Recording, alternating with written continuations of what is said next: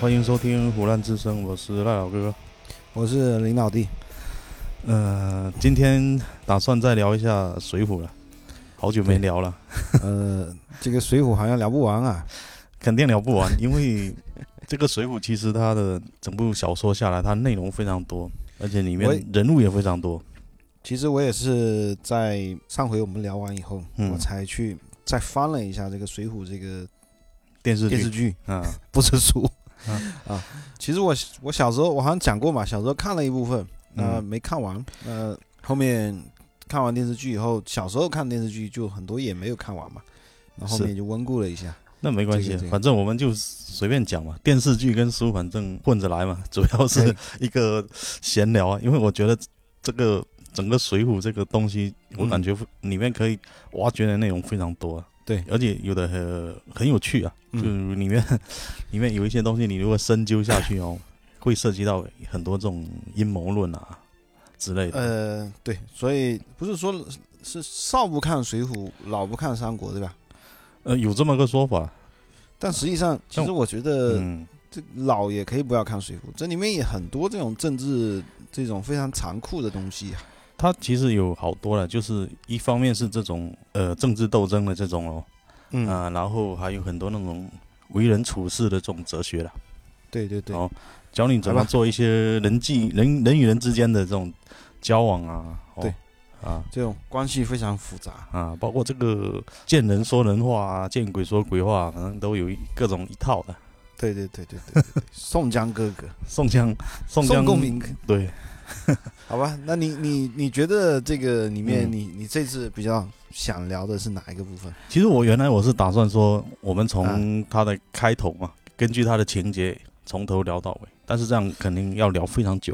可能对也要非常多的非常多期吧，应该是非常多期。你看，单单是电视剧可能就拍了四十多集的嘛，就是央视的那个版本嘛，呃，差不多，应该差是不多四十多集嘛，哈，我记得是四十四集还是多少。然后后面反正好又出了一个新版的嘛，嗯，新版的更多了，新版好像有不知道多少集啊，但是新版我印象是不太深的，因为新版我基基本上就挑着看了几遍，呃，其中几集嘛，挑着看，我感觉我拍的不好啊，我是没看过新版的，我就是看那个最早那个央视那个版。就是那个李雪健的那个版本是吧？啊，对对对对对，呃，那个李雪健演的那个宋江演的太太好了，就简直就是已经深入人心了，对李雪健嗯，这个演员应该是演演很多角色深入人心啊。但主要是宋江了，你反正没是有没有，他啊，他最经典的一个角色是演那个我知道，就是那个一个二，号人物，非那常牛逼 啊，我倒是没看过 那个。就是演那个坠机 的，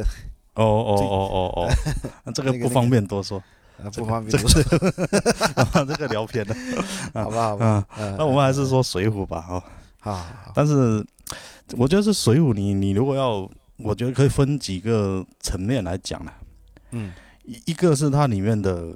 这些一百零八个好汉的这种出身嘛，哦，嗯，其实它这个分好多好多个类的，就里面可以分成很多个群体的。对，那有一类群体，它就是这种朝廷的这种降将嘛，不是，如果从上往下讲，对啊，应该是有有一部分是贵族，本身就是地方的贵族，我们说分好几个群体嘛，第一个群体就是像这种朝廷，他本来是要来讨伐这个梁山的嘛，对不对？对，结果啊反而被梁山给收编了，对给转上山了嘛，用他们说法就是转上山嘛，赚钱的赚嘛，嗯，就把他们给给逼上去了嘛。那这些人，比如说像呃有代表性的就几个嘛，一个秦明嘛，嗯然后什么呼延灼嘛，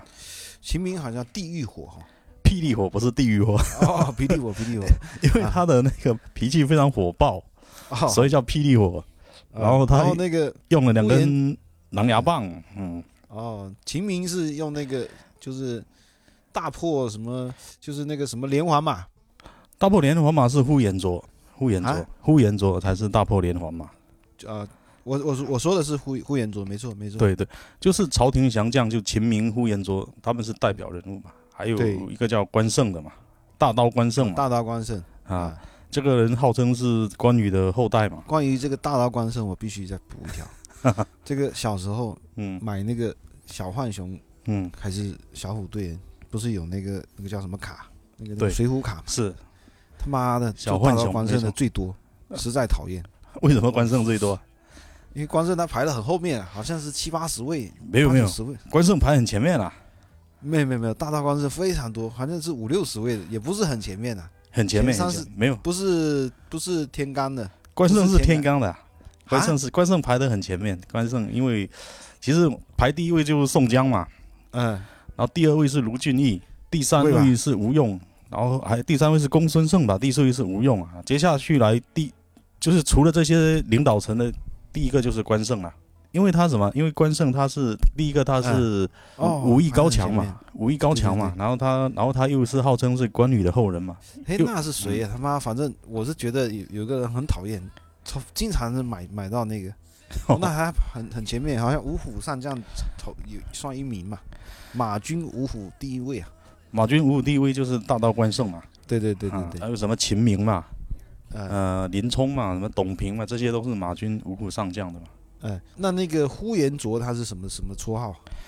呼延灼叫双鞭呼延灼嘛，他使了两条鞭嘛，就我知道双边，那他没有像什么什么霹霹雳火啊什么之类的没有，他的绰号就叫双鞭了啊， 就叫双鞭。所以，所以他这个里面的名字也是有的，也很奇怪。呃这个这个就不太好嘛。 有嗯双边，不是双边你让人家想起那种硅 胶的双边，而且你你想一下哦，他 呃，其实这个《水浒》里面，他很多人有的那个他那个绰号啊，听起来非常猛啊，其实很烂啊。但是有的人绰号听起来平平无奇啊，确实很猛啊。比如谁？比如说你说武松嘛，武松他的行者嘛，对啊，他就行者啊，这听起来就很平淡嘛。不会啊，行者觉得很屌的样子啊。但是你要跟那，就是没有很多那种非常屌的形容词嘛。你你对想想看，那个孙行者屌不屌？啊，孙行者是屌啊，但是你是那会联想过来啊。哦，那倒也是啊。那你比如说呃，鲁智深，花和尚鲁智深哦，这个就感觉嗯就就没有什么很，就是只是说他是一个不是很正经的和尚嘛，对对不对？但是不能凸显他这个很屌、很那武力值啊这种东西嘛。不能体现他这个啊力，量很强大嘛。对啊，他什么倒拔垂杨柳，但是有很多人那种那名字屌的一逼啊，其实 跟很烂的、排得很后面啊。所以比如说有个叫什么郑三三黄信的啊，这个人我都没听过 啊，啊。对啊，他这个人原来也是个军官，但是他就说他可以镇住三座山嘛，哦啊他的管辖范围底下有三座山，所以他叫郑三三。那可能可能原来就是个排长，原来应该是个营长或者排长吧，排在五虎的肯定是一个排长或连呃连长或者营长。五虎的是吗？嗯，五虎的不止啊，你说像呼延灼这个，他就他就很大了嘛。呼延灼应该是所有里面的官职应该是最大的嗯吧，他好像当到相当于那个军长的那种级别了，这么大，对司令员呢、啊军区这么司大啊令员的级那级别。这个这么大还入朝为寇，那那肯定是这么说。他这个故事里面肯定会讲他，就是说是不是没打过？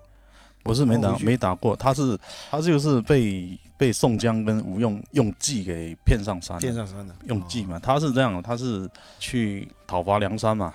嗯，那本来他双边是无敌的，然后加上他又有那种那个连环马，他有一个连环马那种阵法，梁山根本啊就破不了，对对对对对破不了对他这个连环连环马啊，连环马后面不是用那个钩子把他脚给勾掉吗？对这个是是谁想出来的招啊？不知道是谁谁介绍说有一个叫徐宁的嘛，叫他有一个金枪嘛，可以呃呃，徐宁好像叫双枪啊将还是什么？双枪将是董平，好像是一个哦金枪手还是什么徐宁嘛。哎啊哎，然后他啊他的招式是就是专门应付那个连环连马，环马他有一个钩连枪，他有一个钩可以把那个马腿给勾下来。对对对对对啊，我这个很有印象。对啊，然后就派了那个石谦去把他的一家里面一副祖传的那种铠甲给啊偷了嘛，就把那个呼延灼的吗？哦不是把徐宁的，他哦啊因为徐宁他也是朝廷的军官，哎，反朝廷的正军官你你首先要先把徐宁给骗上山，徐宁才嗯能帮你去打呼延灼，是这样子。对对对对对，所以他就当时那个石谦不是很厉害吗？古古上找石谦呢，小偷啊对，他主神要偷是啊，偷东就是偷东西嘛。对神偷。然后他他就去负责去偷那个徐宁，徐宁家有一副祖传的铠甲，他妈的就每天回家都要打开来看一遍的，因为丢的那种，每天锁在嗯保、保险柜里面。然后那个徐谦就晚上就潜伏到他他家，躲到那个房梁上面，用各种办法学老鼠叫啊，怎么样怎么样，反正最后就是把这个这一副铠甲给偷走了嘛。然后最后就被迫落草为寇嘛。呃，偷走之后，然后这个徐英一早上醒来一发现，哎，这个铠甲给丢了，就很着急嘛，赶紧就追啊，就一路追过来嘛，追追追，反正最后就被追到梁山这边，就被梁山给捉了嘛。反正也是这啊个不不不义的手段了。对啊，然后就落草为落草为寇了嘛，然后就教了这些梁山的这些人去大破这个呼延灼的连环马，嗯那呼延灼就就失败了嘛，对不对？嗯失败之后，然后又梁山这边又派人假扮成呼延灼嘛，嗯举着他的旗号啊，跑到那个那个青州还是哪哪里啊去，反正就是屠杀了一些百姓啊什么之类的嘛，哦，那逼迫他这个不对啊上山，就等于说把他的后路给断掉了嘛。嗯嗯嗯，他反正梁山逼人，就是宋江、吴用他们，其实你也说是吴用叫智多星，他也没什么好的计策，啊都是一些这个下三滥的手段嘛。他要把人逼上山，反正都是先把你后路给断掉嘛。嗯，比如说像呼延灼也是先把他后路给断掉了，让他回不去了。对，包括那个秦明其实也是那个霹雳火了包括那个谁，啊那个最典型的不是这个，是那个卢俊义。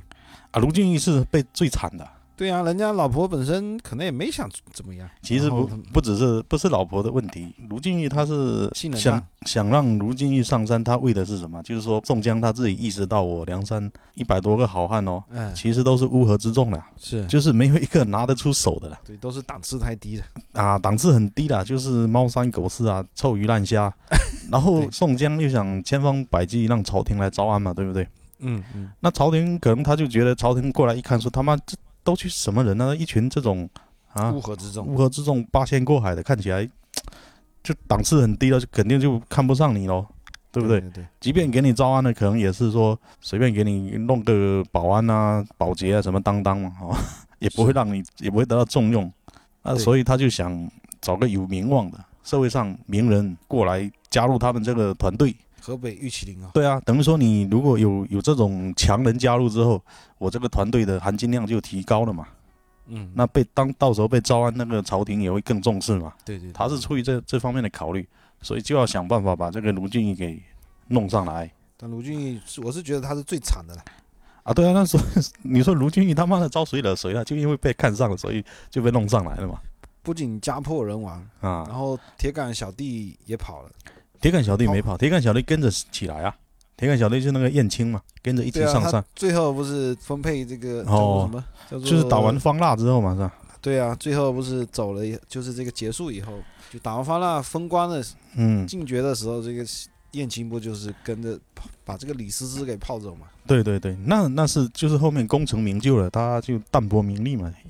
可能燕青他也知道留在最后是可能没有好下场嘛，对对对，狡在兔死走狗烹嘛，没有再说他对做官什么可能也不感兴趣嘛。是个艺术家。燕青是个文艺青年，他吹拉弹唱样样精通，不然你说李师师也不会喜欢他嘛，对不对？那可能还有一点其他的技术吧，对，然后也长得帅，对啊不是很多人说他跟卢俊义可能也有什么特别的关系， 不然为什么卢俊义也那么喜欢他？马仔嘛，你说手下有一个得力干将，谁不喜欢嘛？他就那么一个得力的，其实他有两个嘛，一个是燕青，一个是一个就是那个管家李固，李固就是跟他那个跟他老婆老婆对，那个其实李固为什么会跟他好？是不是也是梁山这些人引导？应该不算引导了，但是可能有有间接的关系嘛，因为就本是来他就有贼贼心嘛，对他有这个贼心，但是因为卢俊义一直在那边，他他不敢造次，是不是？嗯嗯那后面吴用不是扮成那个算命的去他家，嗯，然后在他家写了一首藏头诗嘛，就是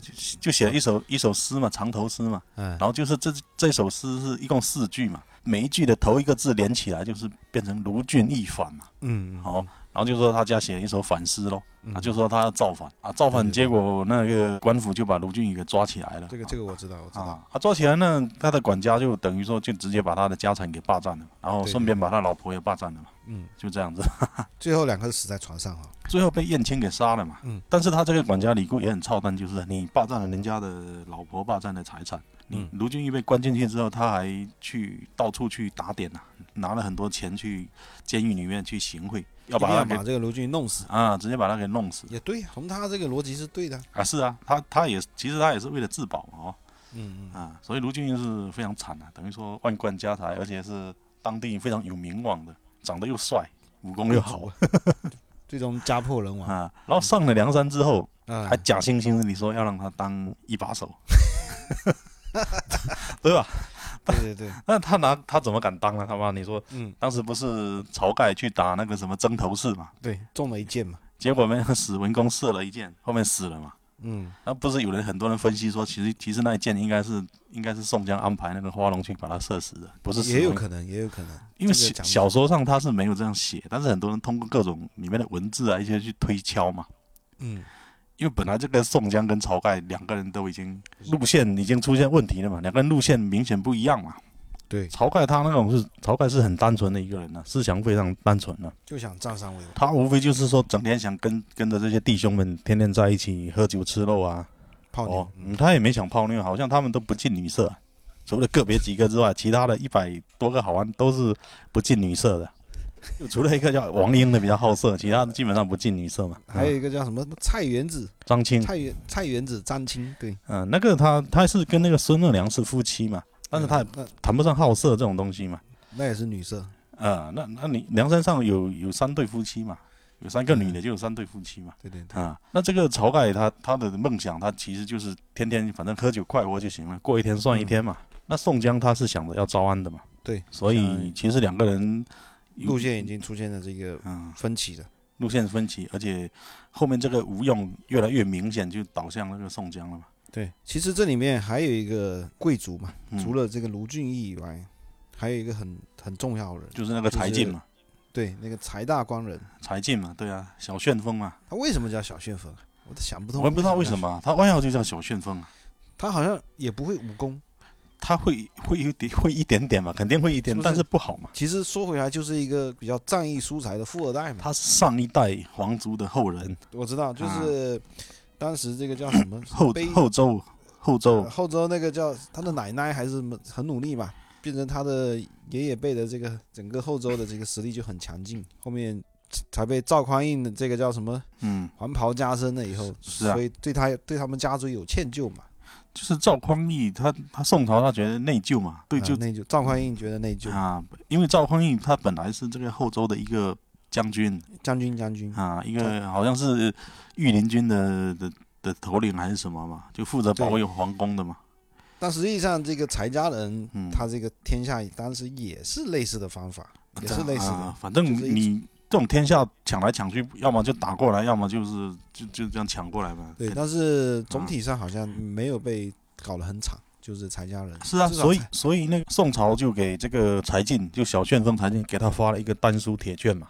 嗯嗯，就就是相当于说一块免死金牌嘛。所以所以这个柴进跟这个这些人啊，嗯，他他这个相当于是一个 bug 啊，对不对？比如说像宋江这个人造反，可能是要杀头的，对啊，柴进只要把丹书铁券一掏出来，嗯，是啊，好像好像就游戏一样玩一招，我就撤了，所以很多那些被判了判刑的这些犯人嘛，都躲到跑他到他家家去里去嗯嘛，躲到柴进他家去嘛。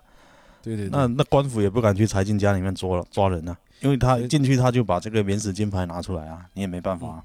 那柴进他后面结局呢，完全跟那个，因为我后面有就是这个最终这个上火的时候，我也很仔细嗯看，好像他是跟谁一块走的，他是往另外一条路走，对，最终的下场好像还是比较 OK 的嘛。柴进，你说他本来就是一个皇族免的死的后裔嘛，就是普通的这些，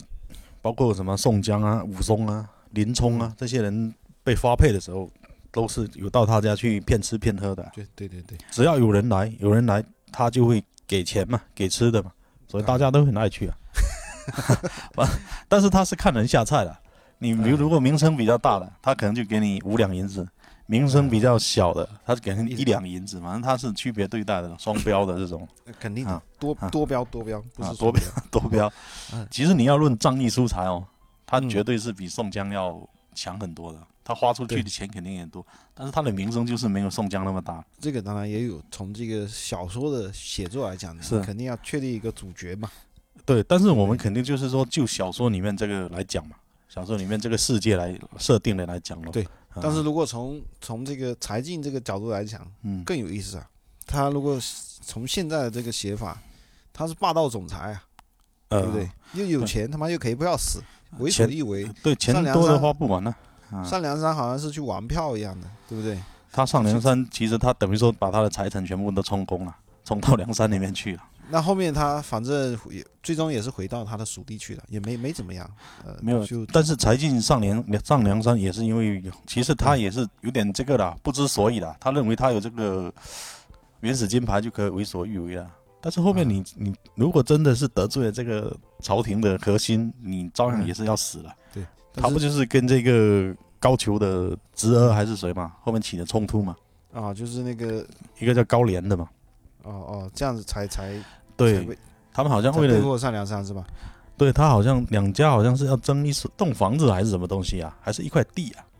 哦，有那可能真对啊有地争一块地还是争一一栋房子啊？反正两两个人同时看上一个东西了嘛，然后结果那他妈人家高廉是高俅的的亲人呐、亲戚啊，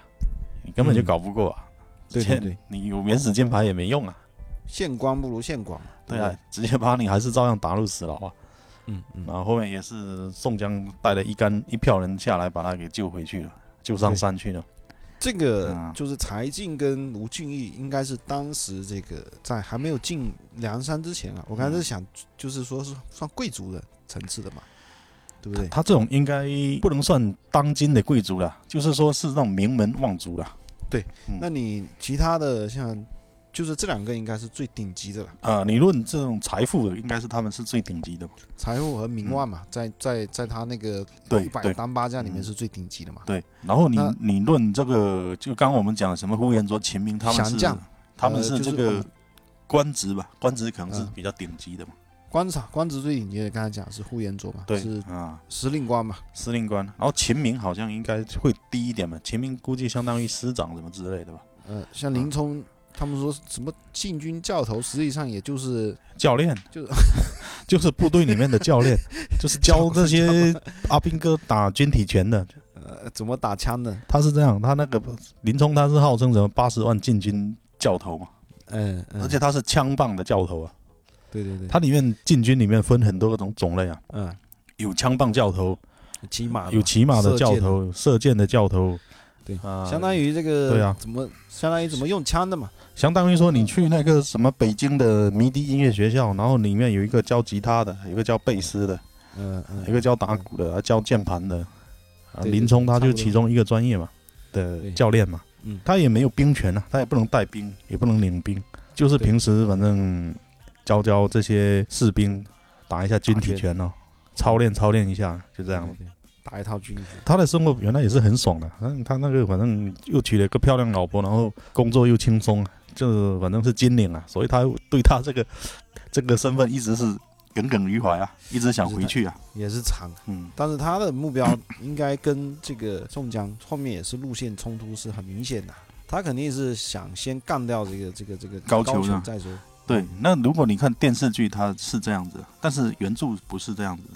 啊，原著著不是对，因为电视剧是有把它给这个给改掉了。如果在原著里面，他林冲其实他是很想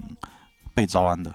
哦，那后面他嗯是怎么？最后他在原著里面是病死而已是吗？呃，对他病死，他打完方腊回来之后就病死了，是啊，他他有去打方腊吗？有啊，那是原著里面是吧？，对对有。但但电视剧里面电视剧里就是面，他直接被那个高俅放走之后，他就气死了嘛。气死了，对啊对对对。然后那个、那个一拳把马给打飞了，那个鲁智深嘛，呃，对鲁对提辖嘛对对对对对对啊，但是在原著里面，就是高俅不是被捉上山了嘛，对不对？嗯嗯嗯嗯，然后当时林冲还跟他一起吃了个饭哦，啊，还当面还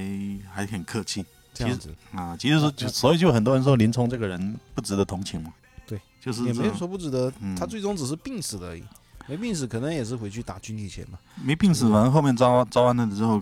打完回去肯定也是会封官嘛，有一个当个、当个什么嗯军啊一体官拳教练嘛，啊，可能应该不止哦，应该会差不会多会会更大一点的。你分太大了，嗯，照样要死，就是像这个宋江啊、卢俊义等人，你最终肯定要死嘛，这些是核心人物，当然要死。嗯嗯，但是其他你说，比如像呼延灼那种，他他其实他就一直后面好像都做到节度使了，都很大，都没没没问题啊。那他梁山这个跟玩票一样的，是对啊，不对？因为其实你说呼延灼这种，他本他其实他本来他就是朝廷的人嘛，对不对？嗯嗯嗯，只不过说啊、中间可能被坑 了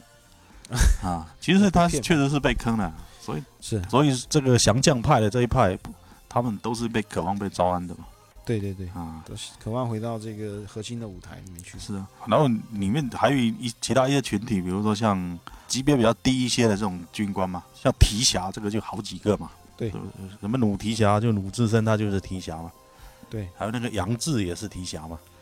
对，杨但杨志，我记得从卖刀的那个时候，他已经很早就很惨，就比较对早就就落魄了。他卖刀是因为什么？因为他他之前不是派他去运那个花石纲，哎，花石纲还是生辰纲啊？是先运花石纲。花石纲是什么？是因为皇帝要修那个公园、修园林，嗯需要那种南方的大理石石啊、头花岗石啊那种很漂亮的石头嘛。然后被劫了嘛，不是被劫，那石头谁劫啊？他妈的重的要死。嗯，掉到河里面去对，翻船了嘛，就是啊，朝廷派了十艘船，十艘十艘嘛，出去运这个花石纲，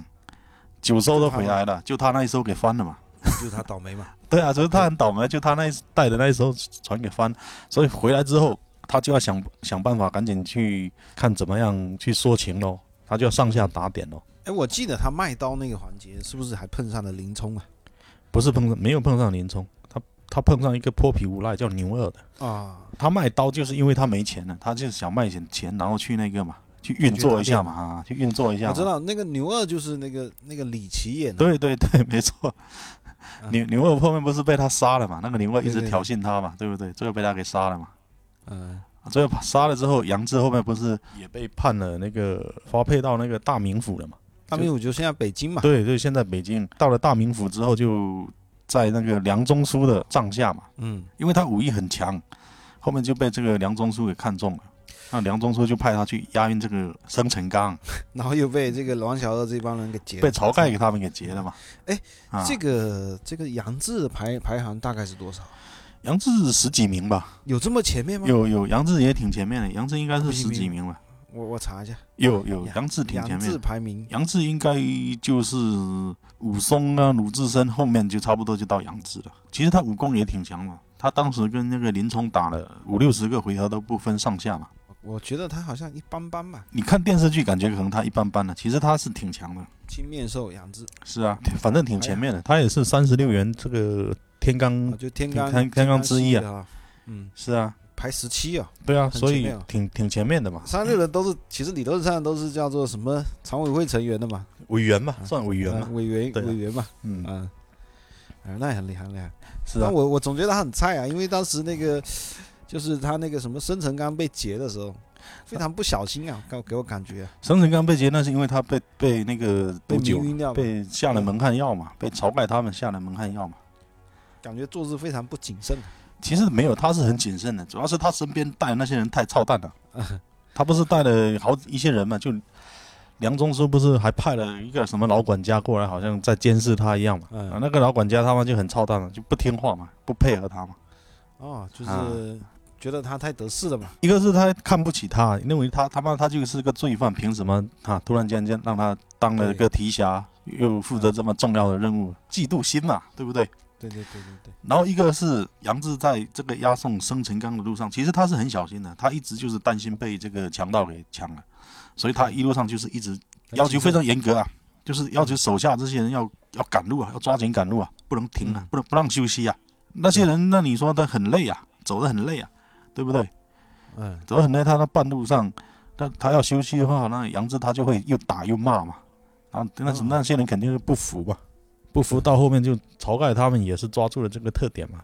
就在你又累又渴的时候，突然挑着那种冰冻的饮料出现 了，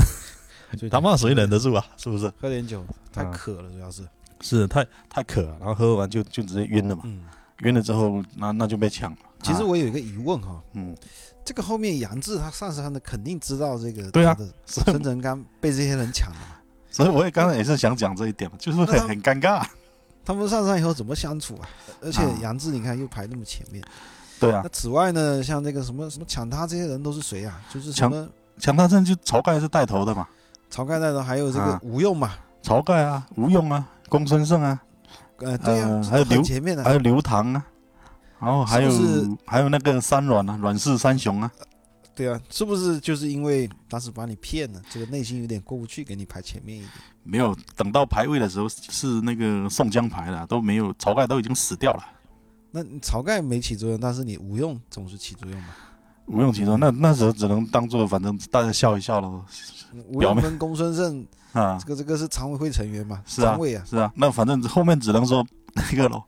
冰释前嫌喽，要么就装作没事一样喽，要么就啊笑一笑算了算了给，给往事不要再提给他们了点。把把你这个排在阮阮氏三兄弟前面，阮氏就不要再提了。对啊，反正都、反正生米已经煮成熟饭了嘛，对不对？嗯，但是那对个对对杨志一开始肯定是他妈的很不爽了，就你们把我这样害得这么惨嘛，对不对对？对对，我那个船翻了就算了，他妈那个是天灾，啊，你这个是人祸。是啊，而且你说说到这个抢劫生辰纲这个这个团队嘛，嗯，这个就是晁盖带头的嘛，嗯那晁盖他妈也是一个就是个流氓嘛。不是流氓，他是我觉得他就是纯粹吃饱了没事干。嗯，你说他为什么要去参与这么一个行动呢？他本来也是个地，也是个地主啊，也有钱啊，他没必要去 变变成通缉犯啊，是不是？不是，他这个里面小说里面肯定写的是就非常正义了，就是说这个生辰纲这些东西肯定是什么不义之财了，咯，对啊民脂民膏了，嗯，反正都是很正义的用词啊。那很正义是不嘛，没错啊。但是你抢了之后，你也没把它还给老百姓啊，你还不能自己再 用，然后还拿那个，其中有一个叫白胜的，还拿去赌博，对啊，这不不仅没有劫富济贫，是啊，啊，劫富劫富济富，也不是劫富济富啊，劫富就自己用了 嘛。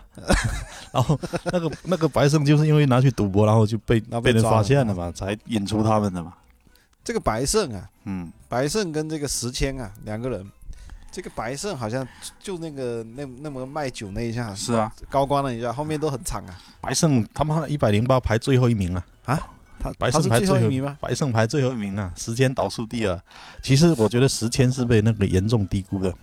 那白胜真的是一无是处了，没有没有任何那个特长的，除了会赌博没了。不是，他不能这么算，嗯，他可能就是说在排的时候也有把这个行业是三教九流的重新再算一下，其实也是按照这个我看。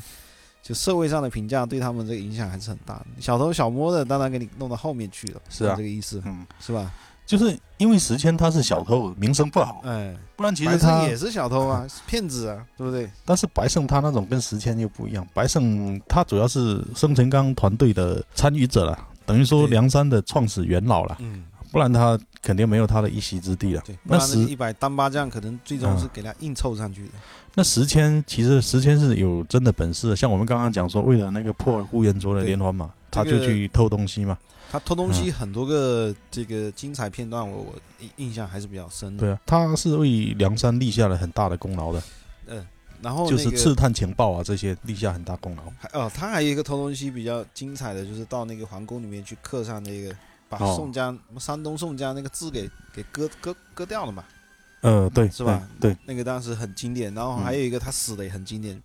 好像要飞上飞到城墙，结果被一个大石头给砸扁掉被。石头给给砸死了嘛。嗯他对对他的外号叫那个哎古上骨凿，上长，嗯，结果就是被个石头石骨给砸死了嘛。最后啊，这个也是比较嘲讽吧。所以他这个作者他还是有很多这个私货在里面，夹杂很多私货在里面。嗯认为小偷还是这个比较靠后的，骗吃骗喝的也是靠后的。对啊，因为当时什么，就是那个石石谦当时不是上山之前嘛，对不对？嗯，上山之前，他们他跟有一个叫杨雄的，还有一个叫石秀的两个人嘛，一起要去投奔梁山。嗯，反正这个杨雄、石秀，他们讲起来又一大堆事情了，嘿，这两个人我几乎都没什么印象啊。也不会没怎么样。这两个人其实也蛮有趣的。嗯，你讲讲看，讲讲看这个这个杨雄，杨雄他的外号叫病关索，这个、哦这个名称很奇怪，是吧？病关索，光锁是个人嘛，关索是关羽的儿子，嗯，那病病关索是就是说相当于光锁打根号嘛。啊，打了个打了一点折扣了，就是说嗯比关索是稍微弱一点的，打个七折八折这样的病关索了。嗯嗯嗯，那其实《水浒》里面有很多那个外号，前面有个“病”字的，什么“病大虫”、“薛勇啊，大虫又是谁？”，就是相当于说打了折的老虎嘛，大虫就是老虎嘛。呃哦哦， 哦那也很猛啊。对啊，还有一个叫“病尉迟”，什么孙立的嘛。嗯，尉尉迟恭，对啊，尉迟敬德还是尉迟恭啊，就唐朝那个那个猛人尉嘛。尉尉迟恭，啊反正唐朝的一个很猛的嘛，啊是啊就是那个门神嘛，好啊，像。然后他他叫“病尉迟”，那就是说嗯打了一点折扣的这个尉迟恭嘛。嗯 啊，那你说到这个病关索杨雄，他就说打了点折扣的关索，那他妈这个关大刀关胜听了肯定很不爽，他妈他说他我才是关羽的后代，你你也号称是关羽的后代是吧？对对对，这这个命名，啊，所以所以所以这个这个这个命名应该是很很久很久以后写小说的人给给命名的嘛。对啊，那这个 这个杨雄他本来是一个算是监狱长嘛，就专门管犯人的嘛，当时叫什么押牢劫机嘛，其实就是相当于监狱长了。啊但是他这个监狱长又比较特别，他又兼兼任这个刽子手，同时又砍头，就是既押送犯人又要又要砍头嘛。诶，啊那他为什么要上山？啊他是这样，他是就是有一次嘛，哦，有一次他押了刚刚押送了几个犯人嘛，嗯，刚刚领领受了一笔封赏嘛，那个知府给他奖了一笔钱嘛，奖了一笔奖金，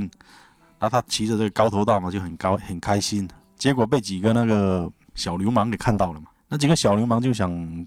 就看他不爽嘛，想想要他的钱嘛，说他妈你刚刚得了一笔钱嘛，我们找你敲诈一点哦，就杨雄不给，嗯，就被那个那群小流氓给群殴了嘛。他一个人打不过那么多人，嗯，啊然后就被那个石秀给看到了嘛。石秀在旁边，就来帮忙。石秀反正就路见不平了，就帮杨雄把这些小流氓小流氓给打跑了。那杨雄就要感谢这个石秀，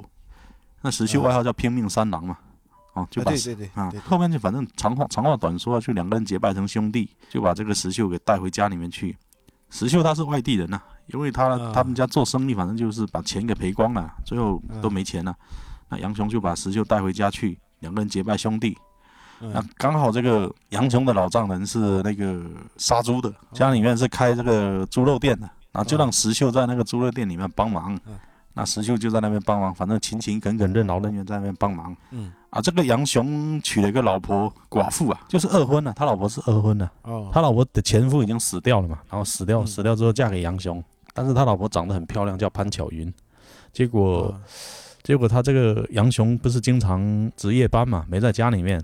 哦，然后就啊然后他老婆就跟一个叫裴如海的和尚给勾搭上了吧。嗯这个裴如海这个和尚是是来杨雄家里面帮潘巧云的前夫做法事，嗯然后两个人就勾搭上了嘛，结果被这个石秀给发现了嘛，然后石秀就去跟杨雄讲说你老婆跟、跟和和尚有奸情，那杨雄就很生气，喝了很多酒，当天晚上就要回去质问他老婆，嗯然后结果喝完酒之后睡觉的时候在那边说梦话，说啊什么啊奸夫淫妇啊，我要宰了你啊什么之类的哦，然后就被他老婆给听到了，他老婆吓了一跳，说他妈难道跟和尚的奸情被发现了？肯定啊，第二天这个杨雄酒一醒，他就恶人先告状，直接跟杨雄说：“呃，你不在的时候啊，那个石秀来调戏我，等于说离挑拨离间他们两个兄弟的关系。啊，这个这个桥段我就有点熟起来”，对啊，就有点电视记电视上也有啊。得了啊，对对啊对，那杨雄又头脑一热，又又去问石秀。那石秀他当时他也不争辩嘛，他就直接默默的离开了嘛。嗯其实他并没有真正离开，他一直埋伏在周围啊。他就说我一定要把这个真相披露出来嘛。嗯，一方面是还自己一个清白嘛，另一方面就是说替兄弟出头嘛，，对啊，也要替这个杨雄把这个事情给解决了嘛。嗯，被人戴绿帽子肯定很不爽嘛。对对对，然后后面他反正他后面就是把这个和尚跟杨雄老婆在约会又来约会的时候嘛，就把他把这个和尚给杀了嘛。嗯，先把和尚杀了，然后再把这个女的这个杨雄老婆抓到这个山上，然哦后再把杨雄带到山上，两个人当面对质嘛。对，嗯对质完之后，这个潘巧云她就承认了嘛，承认说有奸情嘛。然后杨雄一生气就把他老婆也给杀过了。了哦，包括一个丫鬟也给杀了嘛。然后两个人杀完人，就等于说你你就犯了死罪了嘛，对不对？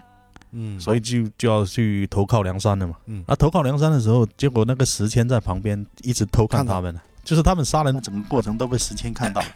那石谦也就要求加入他们这个团队嘛。对，要不然我的给你啊曝光，啊，最后三个人反正就组团一起去投靠梁山嘛。嗯啊，结果投靠梁山的路上，三个人走经过那个祝家庄的时候嘛，嗯就到那个祝家庄的那个村办酒店里面去吃饭嘛，去投诉嘛。嗯，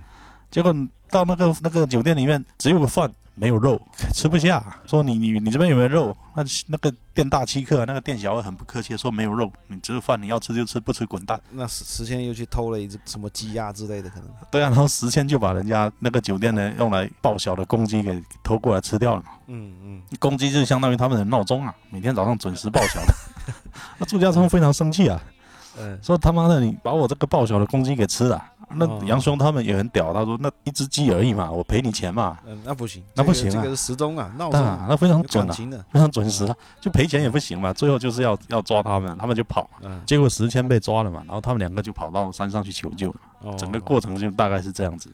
啊，然后跑到山上去求救。当时山山上其实已经就是晁盖跟宋江两个人都在山上了，嗯晁盖是老大嘛，宋江是老二嘛。嗯嗯嗯，啊，结果一来的时候，晁盖就很生气嘛，说说你们两个，第一就是冒充是我梁山好汉哦，其实我们梁山还没有说要要正式收编你，你就冒充是我梁山好汉。然后第二是因为这种偷鸡这种事情被被人给抓了嘛，哦，嗯第三是被人抓了，居然居然打输了，对啊，因为你一个好汉居然被一些村民给祝家庄的村民给给打了这么狼狈，他说你有什么就没有资格加入我们梁山啊？那后面这个这个谁啊？这个石阡是怎么救出来的？就是晁盖不肯收留这个杨雄跟石秀嘛，而且还要杀了他们两个。嗯，那宋江一看不行啊，所以这边就体现出两个人这个水平就不一样了。宋江出来就马上阻止啊，他说这两个人不能杀。第一个，如果你把他杀了，会以后谁还敢来投投靠我们嘛，对不对？对对对对然后第二，其实他是他的意思也是说，你他妈晁盖，你本来不也是抢人家的生辰纲给上来的吗？对，只是抢的贵重一点啊，对啊，那本质上来讲没有区别啊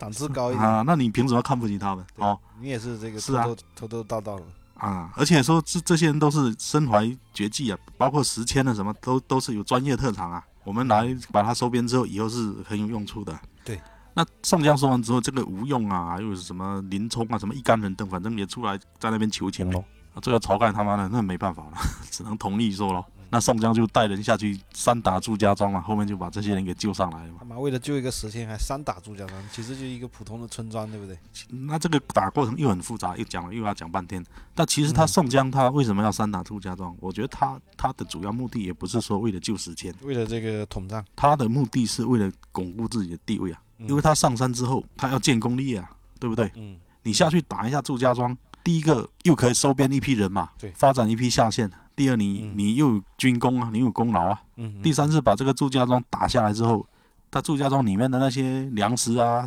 金钱啊、金银财宝全部被被你抢上来啊，对对，又够吃好几年了嗯，啊！反正一打，宋江的权力就大一分了、对，那晁盖的权力就会越来越小，就越来被越被那个架空了。这 个看来这个有文化还是有用是的，嗯啊，他就是这样子，宋江后面就是这样一步一步这样打上来的嘛。嗯打了好几次，他先打了祝家庄，后面又又去什么大破高唐州，包括打那个什么呼延灼的这些连环马啊、青州什么之类，都是宋江带兵去打的。嘿，啊那我也有一个很费解的地方，像像这个祝家庄，那肯定是一个不像石家庄是一个城市嘛，对不对？呃，那 肯定是不一个是，村庄嘛，就对不是一个比较大的村庄嘛，是对啊这。个高唐州好像又搞得很大一样的，高唐州它是一个城市啊，一个州啊，对呀，啊，是吧？对啊，那这个这个就不太匹配嘛。嗯比如说后面又打什么青州，因为青州是不是是不是李逵还去当县长那个地方？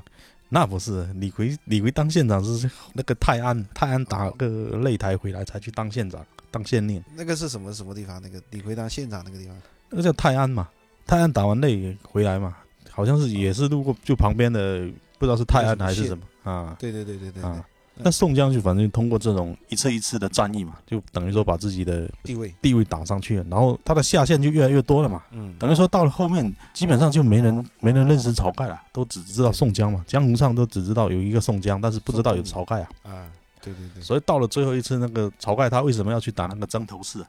他实在忍不住了，他妈这次再不打了，他就等于说要要那个了？要被边缘化了。他已经被边缘的很严重了。嗯，当时晁盖的团队里面，其实他就只剩下他们原始抢劫生辰纲的那一批人嘛，然后没有全部了，也没有全。部啊，你就是吴用又又倒向宋江了嘛，对不对？对对对对，等于说现在梁山上面是一种双核的这种局面啊了，双核了对，CPU 的那种双 核了。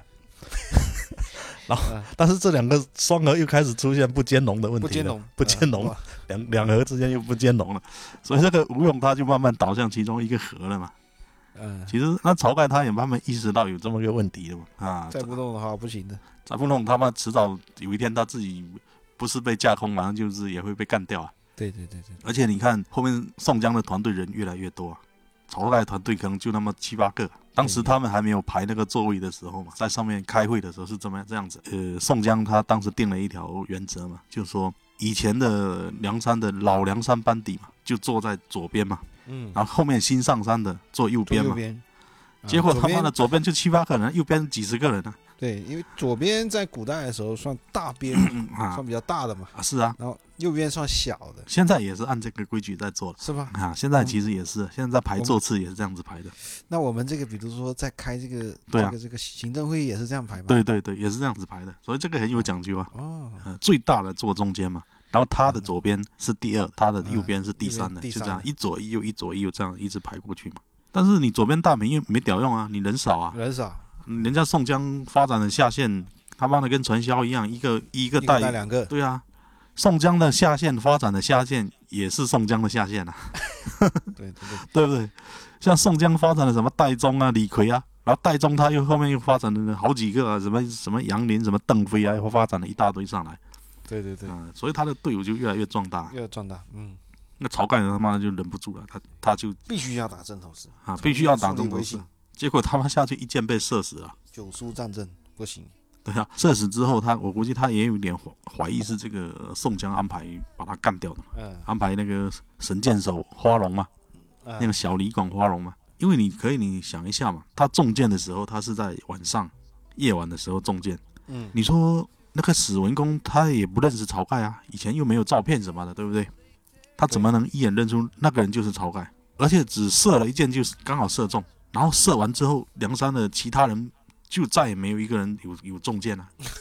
对吧？有啊，马仔有中箭，马仔中箭不是被史文恭射的，是被那些对方的也是马仔弓箭手射的嘛。嗯，就是说他那个死文公只射出一箭嘛，就专门针对你来的，而且针对性非常强嘛。那可能这个晁盖他妈的骑着马，觉得自己牛逼，走在最前面啊，啊，这是一个可能啊，但是你再想一想，如果说史文恭要把你射死，他为什么又要在自己的箭上面刻上自己的名字呢？会不会太屌了？子弟无银是吧？对啊，他射中晁盖那根箭上面刻着“史文恭”三个字嘛啊，然后就是以这个作为证据说说是史文恭把晁盖给射死嘛，这个是有啊有嫌疑吧？反正这对个啊这个里面没定论嘛，没反正定那论个小说嘛，啊。小说啊对，因为作者他最后也没有揭露嘛，对不对？嗯嗯啊，嗯，反正我们就认定是史文恭给他史文把恭他给干射的死了。但是晁盖想心里面肯定有不甘了、啊后面他快死的时候嘛，嗯其实理论上如果他死了，他就直接指定说宋江是接班人嘛，不就完他了？没人了嘛，没有啊，但是他死了，他他不说宋江是接班人啊，他不嗯直接传位给宋江啊，不是宋宋江也会假惺惺的不接，那不接没事啊，但是你至少晁盖你你按照当时的局面来看，也只有宋江能接啊，没人能，其他人没办法接啊。对，但是晁盖他说，谁能捉到史文恭，谁就是梁山的寨主嘛。等于说他直接把宋江这条路给断掉了，因为宋江的武艺很差，他不可不可能捉得到史文恭啊，对，是不是？晁盖可能是想把这个位置，不然就给林冲啊，还是谁嘛，对不对？林冲武艺很强嘛，但也也不可能的，是啊，林也冲不可能啊。都倒向这个宋江了，也不可能。所以后面才有了说宋江再把这个卢俊义搞上来，说想让卢俊义来当这个一把手，这样感觉就是无论是武艺啊、声望啊、名声啊，什么都有嘛。啊，哎其实后面史文恭是被卢俊义给捉住的嘛。对，啊，但是卢俊义他也不敢接这个接这个位置啊，到时候叫他坐左边，他就只有两个人，然后右边一百零六个人， 你说你敢坐吗？不是？你有没有看那个电视剧啊？嗯就是宋江刚刚一说要把这个寨主之位传给卢俊义，底下那些人的眼神非常凶狠啊，全部都对瞪着看你怎么回答。嗯， 卢俊义吓 你回都头吓看了一尿了下嗯啊、看了一下都吓尿了。 后面直接说，如果你你你再叫我去做，我宁愿去死。嗯 那这样才没办法。最后就是宋江就假惺惺说啊，那我就依了弟兄们，反问了一下，勉强的当了这个寨主 因。为我记得那个叫送酒的时候，有一个人躲在梁上面跳下来，那个是李逵，那不是同一个场面。那不是同一个那人，那个是到后面朝廷要来招安的时候，啊，对嗯对第一次招安的时候，对，嗯，那是吴用安排的，因为第一次来招安的时候，其实朝廷他还是开出的条件还是很很苛刻的嘛，包括他念那个招安的那个诏书，还是说你们是什么强盗之类，反正说的很难听嘛。嗯，那吴用就知道说这一次肯定是不可能成功的嘛，所以前面他们就安排的那些人。在过江的时候，就先把那些酒给他换成水了嘛，对不对？呃先把那个朝廷也朝廷赐的那些御酒，先换成河里的水了嘛。对对对，然后到上面又让那个李逵白夫在那个梁上跳下反来正，就是要把这个局面给搅黄。对呀、就是不让你成嘛，你然后再再让你发兵来打嘛，打我把你打败了，然后我就有资本了嘛，对对对，其实是这样子嘛。嗯，其实他这样考虑也没错了，但是这个也太神一点。回嗯，头一想，是不是？你说怎么会预测到，觉得这个朝廷这个事情不会成呢？这个应该是后世写小说的人对编撰的一个剧情啊。那肯定啊，这些肯定大部。其实你说历史上真实有没有这个上将，肯定是有的，但是其实嗯规模很小，算不上什么很大规模的这种农民起义啊。嗯，那方腊是真的有的，方腊真的是很大型的，那呃还有什么？还有什么比较比较值得讲一下？这很多啊。像我们前面说那个 晁盖为什么要去抢那个生辰纲，他其实他也是，我觉得他也是没必要。他本来他就是一个富二代，不能算富二代，他就是个地主吧，又是他们当地那个的村长，东西村的村长。啊，也是整天仗义疏财啊，谁来了就给个几两银子，给个几两银子这样子、啊。他的外号叫托塔天王啊。说好听，对啊，他为什么会叫托塔天王啊？就是因为说他们那个村哦，啊，他们那个村叫东西村啊，就是说当时有一条溪呀、有一条河流啊，小溪呀、嗯溪的东边这个村叫东西村呢、嗯，溪的西边叫西溪村呢、啊当时这两个村经常闹鬼啊，哦反，正经常闹鬼。然后西溪村那边就修了一座那种石塔嘛，用石头修了一座塔，镇在那边。然后鬼就不在那边闹，就全部跑到东西村来闹。那、啊后面这个晁盖就跑到西溪村，把那个塔直接给偷过来了嘛，拿过来了嘛， 去抢过来嘛，那他妈也是干这个非法勾当 嘛？然后就变成托塔天王了嘛。那这个应该叫偷塔天王，不是托塔天王。偷就比较难听了，所以要拖嘛。这个东西村的村民就肯定也是很拥护他的嘛。 这个他妈让人忍不住想起这个小说，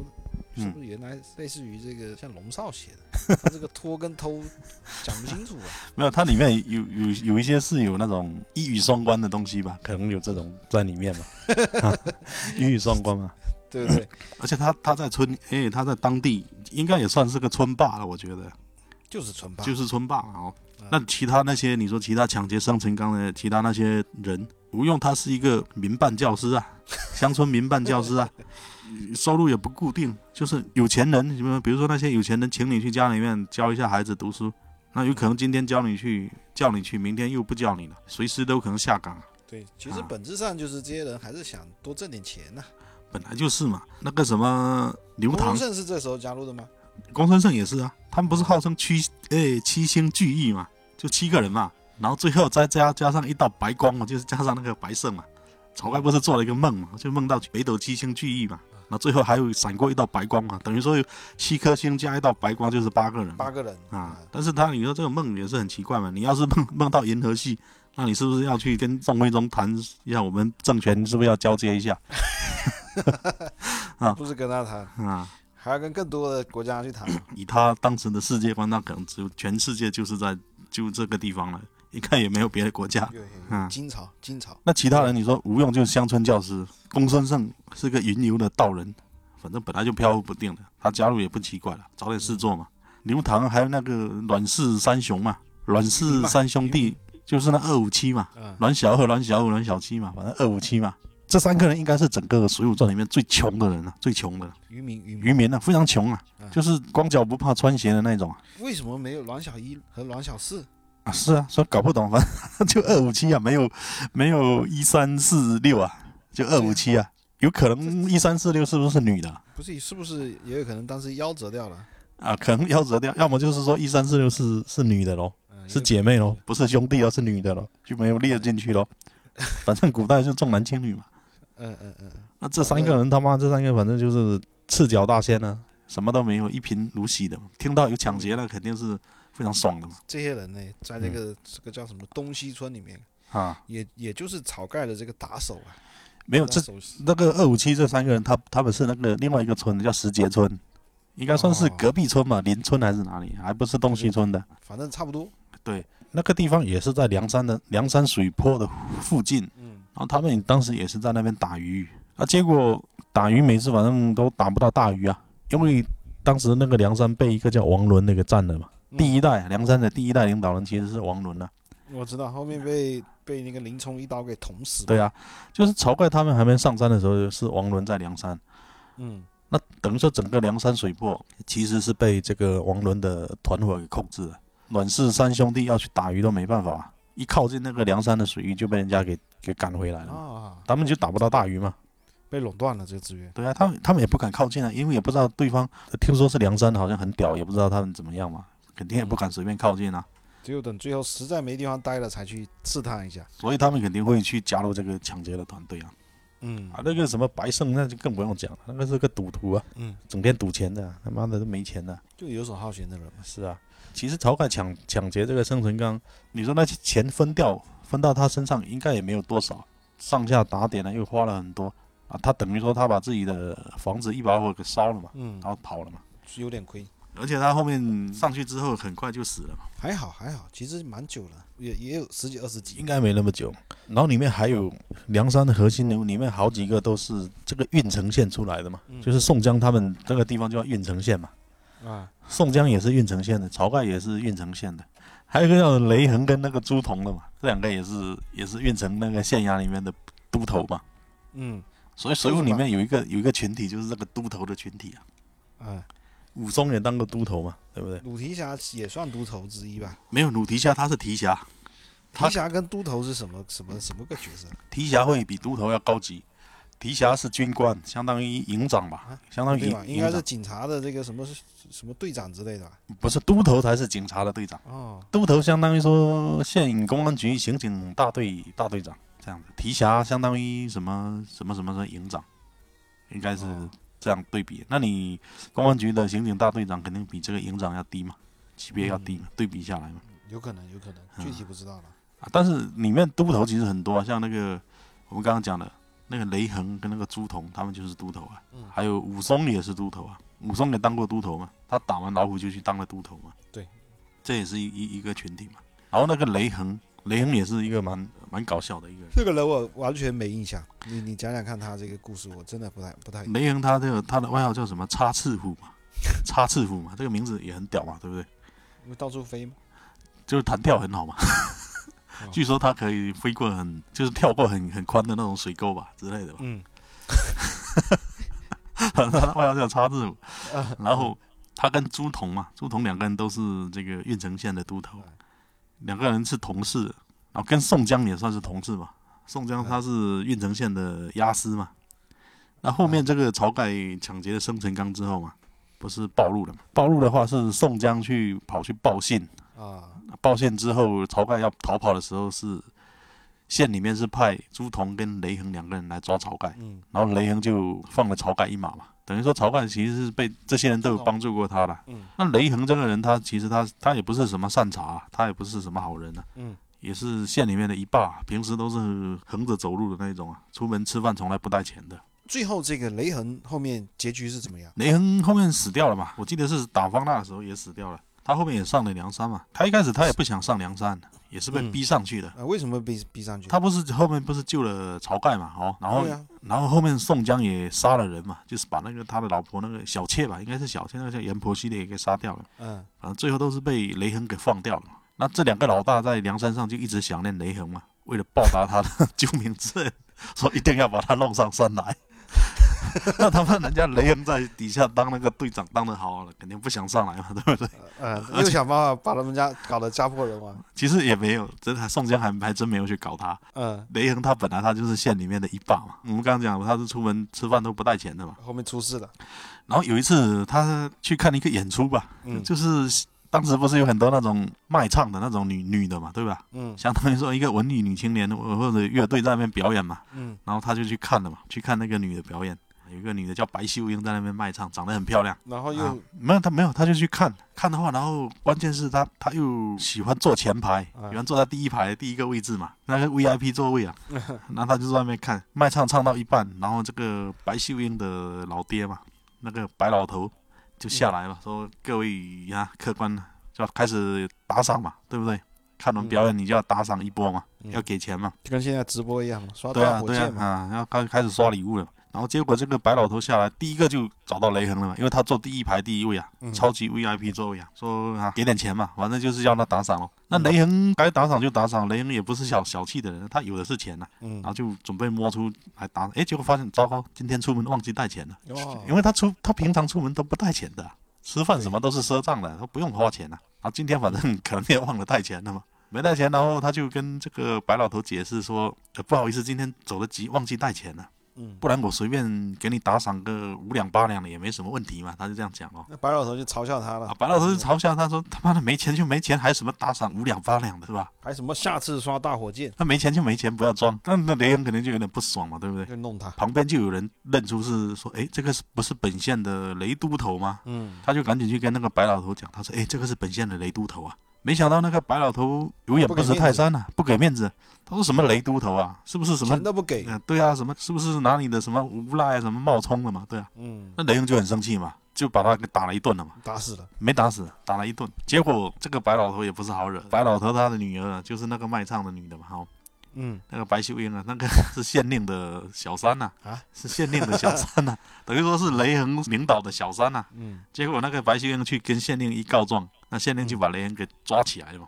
抓起来之后，哦本来也是说拘留一下嘛，关几天就好了，就给个教训。嗯没有没有说要给他用很大的处罚。结果白秀英他们也做的很过分，不懂得见好就收了，就是把雷恒抓起来之后，还故意说把他衣服给脱光了，绑在大街上这个游行示众啊，当哦当众羞辱他嘛。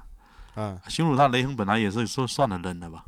结果羞辱他的时候，雷恒的老娘过来嘛，给他送饭了，老妈送饭过来给他吃。嗯看到雷恒这样五花大绑，然后又光着身体，那肯定不爽嘛，对不对？就跟这个白秀英给吵起来嘛，两个人吵起哦来嘛。结果这个老太婆吵不吵不赢这个白秀英，那雷恒在旁是的边看呢，肯定是忍不住啊，他怕他你侮辱我可以，肯定不能侮辱我母亲呢、嗯，就直接把这个白秀英给干掉了，打死了。当场打死啊。对啊，就当场打死了嘛。啊，哦打死之后，那那等于说就断了后路了嘛，就只能上梁山了嘛。啊，那那个猪什么嘞？猪童、啊那，个是什么那个叫朱仝，那个是雷恒的同事。朱仝的外号叫美髯公，啊？又是跟关羽有关系的，嗯，因为他有一一胡一子一把非常好看的胡子嘛，就是很长又很很柔顺的那种，很飘柔的那种胡子，那种在古代是美男子啊。所以他妈的朱仝一上山，肯定那个官绅一看又很不爽嗯，他说这胡子怎么没有长在我身上？他妈， 对吧？ 对对对关，胜他们号称是关羽的后人嘛，结果他完全不具备关羽的特征啊除了姓关，啊，除了姓关，对啊，啊，嗯除了使用一把什么青龙偃月刀，但是他武力值还是还是可以的，就是啊、那这个朱仝等于说对宋江跟晁盖也是有恩的嘛，嗯那后面雷横犯了犯法之后嘛，朱仝也其实也是有帮助的，对他也是有帮的，也有在运作啊，才让反他正他跟这个是一个团伙的嘛，跟跟这个雷横。对他们本来就好朋友嘛，哎，那这个朱仝就是因为雷横上山，他就跟着上去了没有啊，朱仝继续在这边当他的都头啊。啊啊。，但是你想一下，那最梁山上现嗯现在有三个人呢、啊至少有三个人在想念着你朱仝了、你 你能不上来吗？ 你不上来，我也要想办法把你弄上来啊，对吧？兄弟们要欢聚一堂啊，对一起喝酒， 对啊，一一起一起喝酒，一起吃肉一起一起犯罪，啊，这样才爽嘛。但是朱仝肯定是不愿意的，朱仝不爽啊，不想上去啊。对，那后面朱仝应该是私自放了这个雷横嘛，嗯然后就被这个县官给也是判了嘛，然后就把他发配到另外一个城市去了，另外一个地方去了。结果到了那边之后，又被当地的那个县官给看上了。诶，看了一看，这个人很帅嘛，很帅啊，气宇轩昂啊，气质不凡啊，又一个胡子那么长，嗯然后就马上把他拉到身边嘛，当做这个心腹在使用嘛，当做自己人哦，拉拢到身边。嗯然后结果这个县令的孩子嘛，五六岁啊，四五岁那种小孩子嘛，嗯那个很可爱，一看到这个朱仝长得这么帅，然后那个胡子又那么长，也是很喜欢嘛。嗯结果这个县令就让朱仝直接整天带着这个孩子玩嘛，变成保姆啊，直接当他孩子的保姆啊，男保姆。朱仝就整天带着这个县令的儿子，他也很开心啊，就天天在那边玩，玩来玩去，晚吃饭这个啊这个县令报销嘛，就等于说是一个男保姆了。超级奶爸那种啊，嗯照顾孩子啊。但是你想一下，现在梁山上那三个大佬一直在想念你啊，于是就这个吴用啊，那个智多星吴用又想了一一条妙计啊，就把这个小孩给搞死是吧？他就派了这个李逵下来嘛，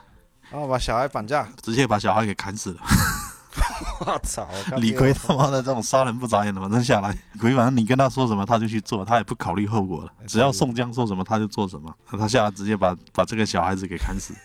这个小孩太无辜了，是啊，朱仝他妈要跟李逵拼命啊，没办法了嘛，后路也被断掉了。后面也是上了山之后要一直要跟李逵拼命啊，也是被嗯那些人给拉住了嘛，不然他是要跟李逵拼命的。这个太惨了，他妈的，这个小孩有什么何罪之有？是啊，那那李逵他他他是头脑简啊单的，反正你说你、嗯 我的目的就是把你弄上山，断了你的后路，那那军师跟宋宋大哥说叫我把那个小孩子给解决掉了，那我就把他解决掉。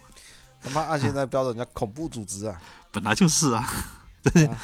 而且像李逵这种人，他电视里面其实已经把他美化很多了。啊，不然他是一个非常残忍的、非常残暴的，然后又头脑又非常简单的那种人呢、嗯嗯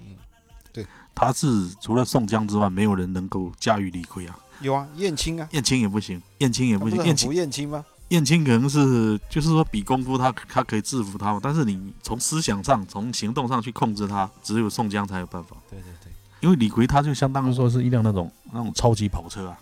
油门踩下去他妈就刹不住了，只有宋江能够驾驶这辆车啊，其他人没办法，嗯，其他人驾驶这辆车都会翻车。这个桥段我是有点印象不太是啊深了，就是嗯太确实太残忍了，这个点这个桥段没有，电视上没有没有这没个有桥拍段，是吧？没有拍。哦，嗯，那看来你这个这个书确实是温故的很，这个记得很牢啊。书我就看了一两遍，但是我后面又看了很多这种别人写的一些其他他们就分析的这些东西嘛，嗯嗯嗯，其实也没有很牢，里面也还还有非常多我根本就记不住。不是，啊那我我们这期先到这里，下一期看一下什么时候再聊一聊这个。这个永远都聊不完了、啊你要聊。对对对，什么时候想到再再再聊一下。我们聊可能就是后面可以也可以系统一点，因为我们今天聊的很散，就想到哪哪里就说到哪里嘛，对不对？不是这个系统的问题嗯呢，主要是你的脑袋中是有框架的，但是我没有框架，对那对我就可能想到哪里，哎，是这个问题就问一下，是可能是就闪掉了。嗯，那也没事，其实也、嗯也可以的，行吧？那这一这一期关于这个水浒，反正就瞎聊嘛，好，